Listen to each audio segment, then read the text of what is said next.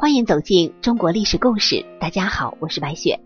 咱们今天要带您一起走进的历史人物，他叫朱买臣。听到这个名字，您是不是觉得不是很熟悉呢？朱买臣的故事啊，我们在上小学的时候就学习过了。你想起来了吗？在《三字经》里就介绍了朱买臣复兴读书的故事。除了复兴读书之外，我们还学过朱买臣覆水难收的故事。从这些故事来看，朱买臣做官之后应该是一个勤政爱民的好官。但是事实却远非如此。人在地位发生改变之后，性格也是会变的。朱买臣在做官之后，就完全像是变了一个人。做官之后的朱买臣，官声一般，多次因为犯错被免职，而且最终因为诬陷害死忠臣而被汉武帝杀死，给自己的人生留下了污点。朱买臣会金无人，十二个字就足以形容他的一生：年少落寞，中年贫寒。晚年富贵，他是一个胸有大志而不在乎贫困的人。引用《三字经》里对他的评价，简单明了，如负心。他有很好的心理素质，不在乎别人对他的耻笑，一边砍柴一边呀大声朗诵诗书。朱买臣的妻子很是反感丈夫的所作所为，每次和他一起回娘家的时候，都受到姐妹们的嘲笑和白眼。就极力的劝朱买臣不要再那样放纵自己，可是朱买臣没有听妻子的话，反而更大声的朗读诗书，并且对妻子说：“我命中注定要到五十岁发迹，现在我已是不惑之年了，距离成功没有几年了。我知道你跟着我受苦了，等我成功之后，会好好的报答你对我的情谊的。”妻子听了，认为。他又在痴人说梦，冷笑着说：“跟了你不饿死就是好事儿了。我哪里有机会穿金戴银、荣华富贵呀？我跟着你受够了邻舍的白眼，耳朵塞满了人家的冷嘲热讽。嫁汉嫁汉，穿衣吃饭。我自从嫁了你，可曾吃过饱饭？可曾穿过华衣？看人家衣食鲜活，我却为你蹉跎了岁月，你就别提。”报答我的事情了。爱情和婚姻是要讲究实际的，是要落实到生活当中的。如果你真的爱我，报答我，就给我写份休书，休了我吧。这些话呀，无异于冰霜落心啊。朱买臣听了，很是难受。他知道妻子跟着自己受苦了，有怨言也是在所难免的。但眼看着功名富贵已经在向自己招手了。怎么能够这么着急的离开呢？他苦苦挽留自己的妻子，妻子却早已铁了心，头摇的跟拨浪鼓似的。原来他早已移情别恋了，和邻村的木匠对上了眼。以他的妇人之见，认为木匠走南闯北，有手艺，衣食无忧啊。如此这般的丰衣足食，对他来说已然足矣。于是乎。朱买臣越是想挽救这段婚外情，妻子就越是铁了心的要离开他。最终，他实在是太无奈了，只好写了休书。与其说是休妻呀，不如说是被妻休。不知休的妻子得了休书之后，欢天喜地的走了，并且和那个木匠很快就结婚了，过起了悠哉悠哉的小康生活。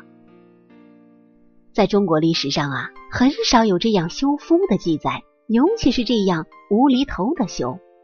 根据史书记载，朱买臣的妻子之所以敢以一介农村妇女的身份，反其道而行之，挑战男人的底线，进行前无古人的休夫之举，只源自一个“羞”字。这个“羞”啊，是害羞的“羞”。她长得不是闭月羞花，但是却很怕羞。他是受尽了邻里的侮辱和冷嘲热讽，因此在心底有了深深的自卑感。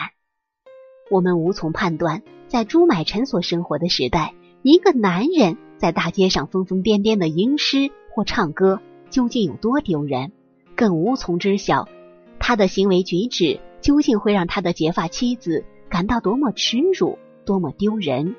但是，正如俗话所说：“人活一张脸，树活一张皮。”你丢什么都行，但是不能丢人啊！结果朱买臣的妻子羞愧难当，选择离开他，投入别人的怀抱。即使朱买臣搬出富贵注定就要来临的天意加以诱惑，也不能阻挡他离开的脚步。然而啊，世界上的事情就是如此，变化无常，无法预料。朱买臣的亲自走的时候，那叫一个无怨无悔。但是等到回过头来再看来时路的时候，很快就有怨有悔了。原因是朱买臣的努力没有白费。就在他知天命这一年，他天子的命令果然到了。他被汉武帝不拘一格的召到了朝中去做中大夫去了。然而啊，命运最会捉弄人。穷困潦倒的朱买臣。卧薪尝胆，几年后终于发迹了，官至太守。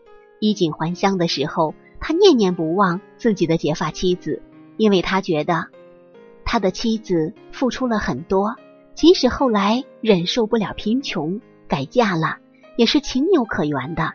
于是他派手下人把前妻和前妻的后夫都接到他的朱府里，想让他们过着真正的。衣食无忧的富裕生活，咱们来想象一下这个场景：自己发迹了，把休了自己的老婆，还有老婆的后夫一起接在府里，住在一起，吃在一起，天天看着，这得是一种什么样的生活和感受啊？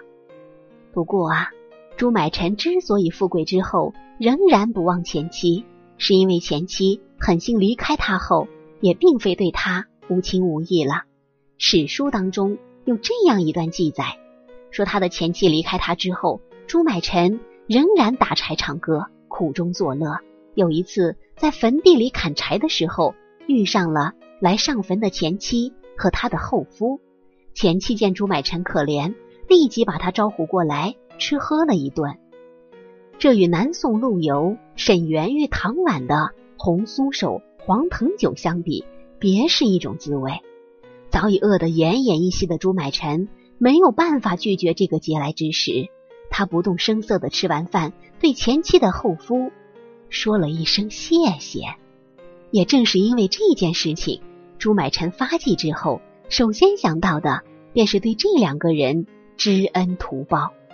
朱买臣原本想帮着前妻过上锦衣玉食的生活，然而他万万没有想到，反而害了前妻。一个月后，他的妻子就自杀了。前妻当年眼中的朱买臣是一块废弃了的电池，无法给自己供电啊。为了不腐蚀自己余下的生命，他寻找了新的电池——邻村的木匠。那木匠的确是块新的电池，使他光鲜了几年。但他着实没有想到，朱买臣是一块可以一直充电的蓄电池。只可惜覆水难收啊！朱买臣越是大度，想让他过上好日子，他就越是感到羞啊。于是，一知羞的他来了一个悬梁自尽，成就一代烈女。后有李白《妾帛诗》，不失为精辟的点评：“雨落不上天，覆水难再收。君情与妾意，各自东西流。”咱们从朱买臣上任的时候。假装贫困潦倒、戏弄官吏来看，他绝对不是一个老实人，而是一个极富心计的人。因此，他亲子的死搞不好就是一桩冤案，而其中的始作俑者就是朱买臣。不然的话，朱买臣的亲子又怎么会在朱买臣的府上居住了一个月之后自杀了呢？朱买臣后来再一次因为犯罪而被免职。这一次，他又很幸运的被汉武帝再一次任用了。但是史料记载，朱买臣和张汤有仇。张汤是一个酷吏，但也是一个清官。从朱买臣两次被免官来看，朱买臣是清官的可能性是极小的。朱买臣联合其他几个人诬陷张汤，张汤因为没有办法辩解而自杀。汉武帝查处张汤的财产，发现他的财产只有平常的俸禄和皇帝的赏赐而已。汉武帝非常震怒，对于朱买臣等人更是忍无可忍，最终将朱买臣杀死。人活一世，恍若烟云，留下的也只是一点点痕迹而已。而这些痕迹，造就了我们的历史。好了，朋友们，本期的故事到这里就结束了。感谢您的收听，喜欢的朋友欢迎点赞转发，也欢迎您评论留言。您的评论和留言呀，白雪都会认真的看，并且予以回复。下一期节目，我们将和您一起走进叶小鸾的故事。明末第一才女叶小鸾，全家都是林黛玉，成就金圣叹，而叶小鸾。正是《红楼梦》里林黛玉的原型。我是白雪，下期再见。